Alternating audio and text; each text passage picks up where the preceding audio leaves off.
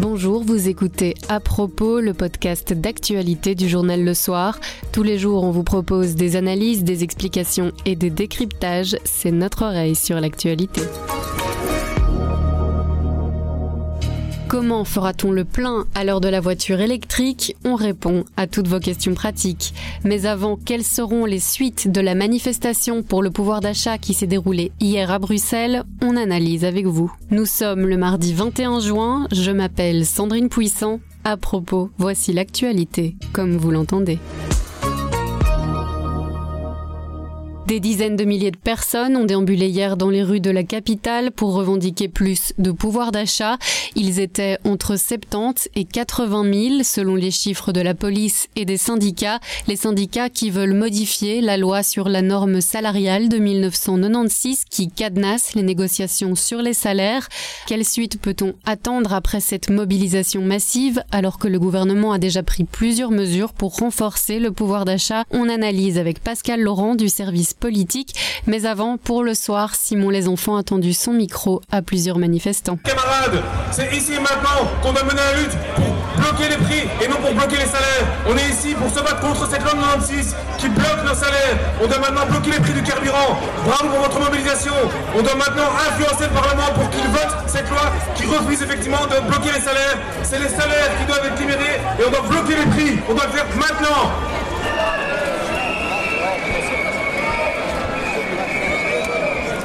Moi, je m'appelle Angela. Je travaille pour les titres services. Je suis déléguée de la CC.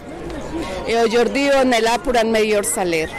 On a marre de les salaires qu'on a. Pour nous, c'est très dur parce que parfois, on ne peut pas arriver à la fin du mois.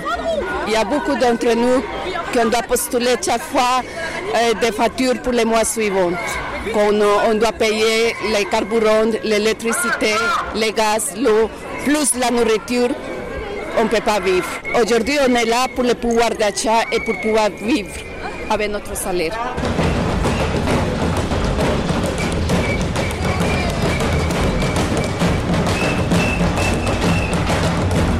Je suis un ouvrier, William Srel. Je viens manifester euh, pour faire changer un peu les choses parce que j'en ai marre de, travailler pour euh, survivre au lieu de travailler pour vivre. Ils sont encore présents, bien sûr, puisque ça étonne tout le monde, mais on est encore bien là. Euh, on profite de venir à une mani- manifestation euh, syndicale parce qu'au moins on est moins euh, réprimandé, hein. on est beaucoup moins au cachot, on a le droit de s'exprimer ici. Et euh, nous autres, on veut dire aux syndicats que ce n'est pas en faisant grève euh, une fois tous les quatre mois qu'on va changer le système, mais en faisant une grève au finish. Tous ensemble, tous ensemble, ouais, ouais, ouais, tous ensemble, tous ensemble, ouais, ouais, ouais. Bonjour Pascal. Bonjour. Alors cette manifestation, est-ce que on peut dire que c'est une réussite? Indéniablement, euh, la mobilisation était très forte. Euh, il y a une différence de 10 000 manifestants entre le comptage de la police et celui des organisateurs. Mais euh, comme le faisait remarquer Thierry Botson, président de la FGTB, réunir 80 000 personnes en juin, au moment où peut-être certains partent déjà en vacances, où le soleil est au rendez-vous, etc., où les enfants sont en examen, ça équivaut à réunir euh, 100 000 personnes en novembre ou en décembre, ce qui ne s'était plus vu depuis 2014 et la grande manifestation contre les premières mesures de la majorité suédoise, quand, il faut s'en souvenir, à l'époque, on touchait à l'index avec un saut d'index et à l'âge de la retraite qu'on reportait à 67 ans. Ici, on se rend compte que les revendications autour du pouvoir d'achat ont fonctionné pour euh, rassembler pas mal de gens dans les rues de Bruxelles. Les syndicats se tournent maintenant vers le gouvernement. Qu'est-ce qu'on peut attendre? C'est un, un classique, puisque en général, quand une manifestation réunit autant de monde, il est fréquent que ensuite les responsables syndicaux regardent vers le politique pour dire qu'allez-vous faire maintenant pour répondre à ce message de la rue? On se souvient par exemple que Guy Verhofstadt, en son temps, avec une coalition sensiblement proche de celle de la Vivaldi, avait reçu les responsables syndicaux au soir d'une grande manifestation.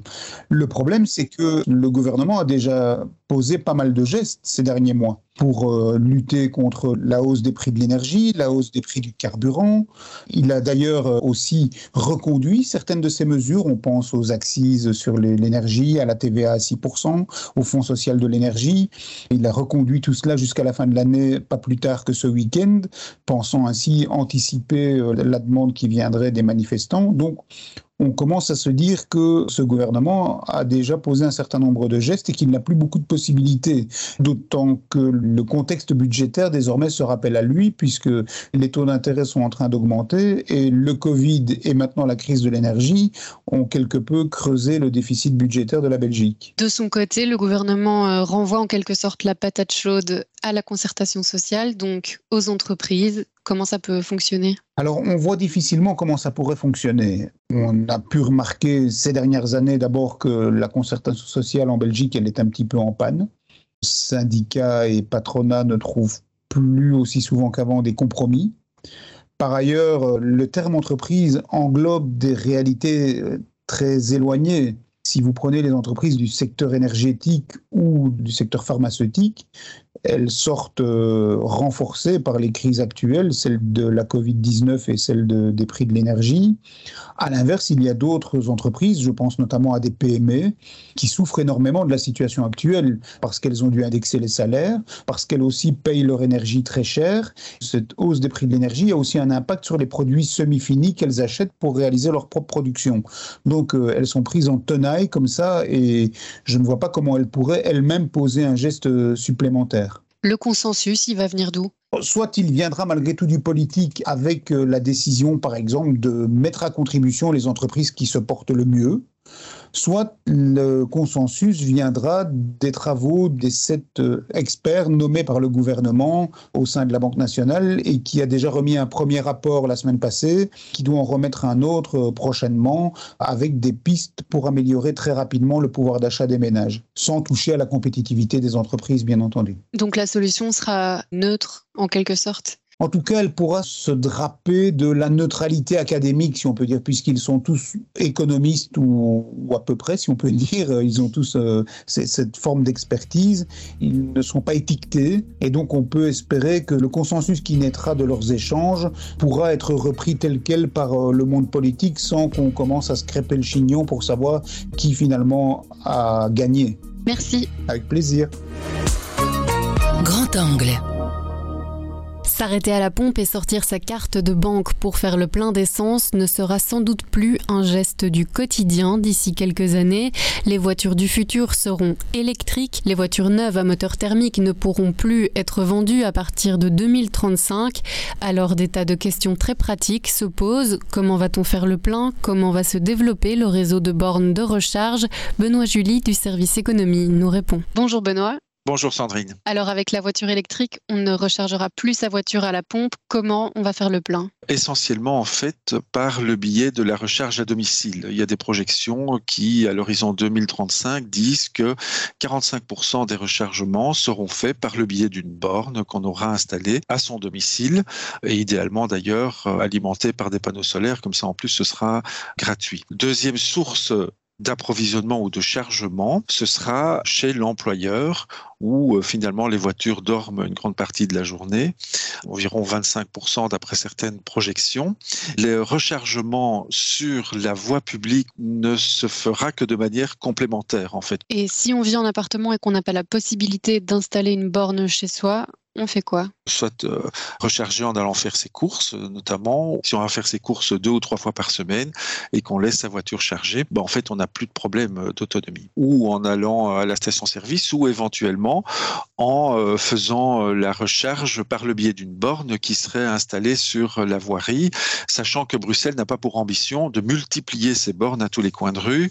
Il y a un plan de mobilité qui vise à diminuer l'emprise de la voiture dans l'espace public, donc privilégier la mobilité douce et les transports en commun. Est-ce que tout le monde pourra charger sa voiture sur n'importe quelle euh, borne? Le principe, c'est, qui est même d'ailleurs encadré euh, au niveau européen, c'est ce qu'on appelle l'interopérabilité des bornes, en tout cas celles qui sont en accès public, c'est que chacun puisse aller à n'importe quelle borne et payer sa consommation, quel que soit le contrat ou le fournisseur avec lequel euh, il est engagé. Le paiement euh, sera lui aussi très différent par rapport à ce qui se passe aujourd'hui dans les pompes à essence. Ça va se passer comment? Maintenant, ben, voilà, c'est très simple. On s'arrête, on met sa carte on fait le plein et l'affaire est euh, terminée. Dorénavant, en tout cas dans la vision qu'en ont euh, les principaux euh, opérateurs, ça ne fonctionnera plus comme ça. Qu'est-ce qui va se, se passer? C'est que je mets ma voiture devant la borne, j'y branche ma prise et tout va se passer par le biais du smartphone. Donc je vais passer par ce qu'on appelle un Mobility Service Provider, un prestataire auprès duquel j'ai souscrit un abonnement et c'est par le biais de ce prestataire que mon compte va être débité tout passe par une application, par son smartphone. Le prix n'est pas affiché à la borne et le prix n'est pas forcément le même euh, pour tout le monde. Exactement. Et c'est ça qui est assez euh, perturbant euh, à première vue. Chacun, quelque part, sera amené à souscrire un contrat. Il est tout à fait possible que le prix qui sera donné à une borne pour un utilisateur soit différent de celui qui sera donné à cette même borne pour l'utilisateur qui l'aura précédé ou celui qui lui succédera. On sera un peu dans une situation comme quand on prend l'avion où finalement on se retrouve assis à côté de quelqu'un qui vraisemblablement pour le même trajet n'aura pas payé le même prix. Qui développe le réseau de ces bornes de recharge électrique Il y a le système de concession par les pouvoirs publics. Les concessions, c'est quoi? C'est l'opportunité qui est donnée à un investisseur privé d'investir dans ces bornes, de les installer pas n'importe où, mais à des endroits qui sont déterminés par les autorités. L'opérateur qui a installé ces bornes se rémunère par le biais des recherches qui sont effectuées par les consommateurs. Donc à Bruxelles, la première concession, c'était Total Energy. Et le deuxième opérateur, c'est euh, Energy Vision, qui est une boîte belge. Donc premier acteur du développement, ce sont les pouvoirs publics qui font des concession. Et puis d'autre part, il y a le marché privé en tant que tel. Par exemple, les bornes sur les parkings de supermarchés n'impliquent en rien les pouvoirs publics. C'est pas du tout un système de concession. Ce sont des partenariats qui sont signés au cas par cas. Shell, euh, par exemple, a signé un partenariat avec euh, le partenaire de Carrefour dans le développement des supermarchés pour installer ces bornes sur les parkings des centres commerciaux dans lesquels les Carrefours sont implantés. Placer et développer ces bornes, est-ce que c'est un gros gâteau? C'est un gros gâteau. La meilleure preuve en est que tous les gros acteurs, tous les énergéticiens qui proviennent des énergies euh, fossiles à l'origine, comme euh, Total Energy ou Shell, ou qu'ils viennent du monde de l'électricité, comme Engie par exemple, développent leur réseau, essayent de s'accaparer euh, les meilleurs emplacements, notamment le long des autoroutes, puisque c'est là qu'on procédera à des chargements rapides qui seront plus chers. Et ce sont aussi les emplacements sur les parkings des supermarchés, dans les parkings souterrains, etc. Il faut évidemment établir des partenariats. Ces partenariats sont en train de se négocier un peu euh, tous azimuts. Il y a effectivement donc une course contre la montre entre les opérateurs. On est qu'au tout début d'un processus. Merci. Merci à vous. Bouche à oreille. Le bouche à oreille, c'est un avis, une inspiration, une recommandation et c'est livré par un membre de la rédaction. Lisez-vous la Suisse C'est la question que pourrait poser l'opération Allegra, un projet de promotion de la littérature helvétique. Éditeurs et auteurs suisses sont passés par la Belgique la semaine dernière. Alain Lallemand du service culture a retenu un titre en particulier qui mérite une place dans votre sac pour les vacances. Ça s'appelle La soustraction des possibles et c'est signé Joseph Incardona. Aldo aurait pu être champion de tennis, il s'est tout de même hissé dans sa jeunesse en National 2, bref, presque le top du top de la Suisse, attention, ça ne rigole pas, mais non, il n'avait pas assez de talent sportif, il sera plutôt professeur de tennis, et parce qu'il a de l'ambition et qu'il trouve le cours un peu court précisément, son terrain de jeu sera les femmes mûres. Il deviendra gigolo, instructeur de tennis mais gigolo, avant de tomber lui-même en pamoison devant une plus jeune, banquière de son état, les dents très longues, et de décider tous deux, après quelques parties de jambes en l'air, de faire le casse du siècle dans une banque suisse. Je vous parle de ce roman, La soustraction des possibles de Joseph Incardona, parce que c'est drôle, c'est cru, c'est terriblement helvétique et tonique, et l'auteur suisse lui-même nous a fait le plaisir de venir présenter son livre cette semaine en Belgique. L'histoire se termine assez mal. Disons que c'est une sorte de boléro à faire pleurer un contrôleur fiscal, mais la lecture, elle, est délicieuse. On attend la suite pour le mois d'août. La soustraction des possibles de Joseph Incardona, c'est chez Pocket.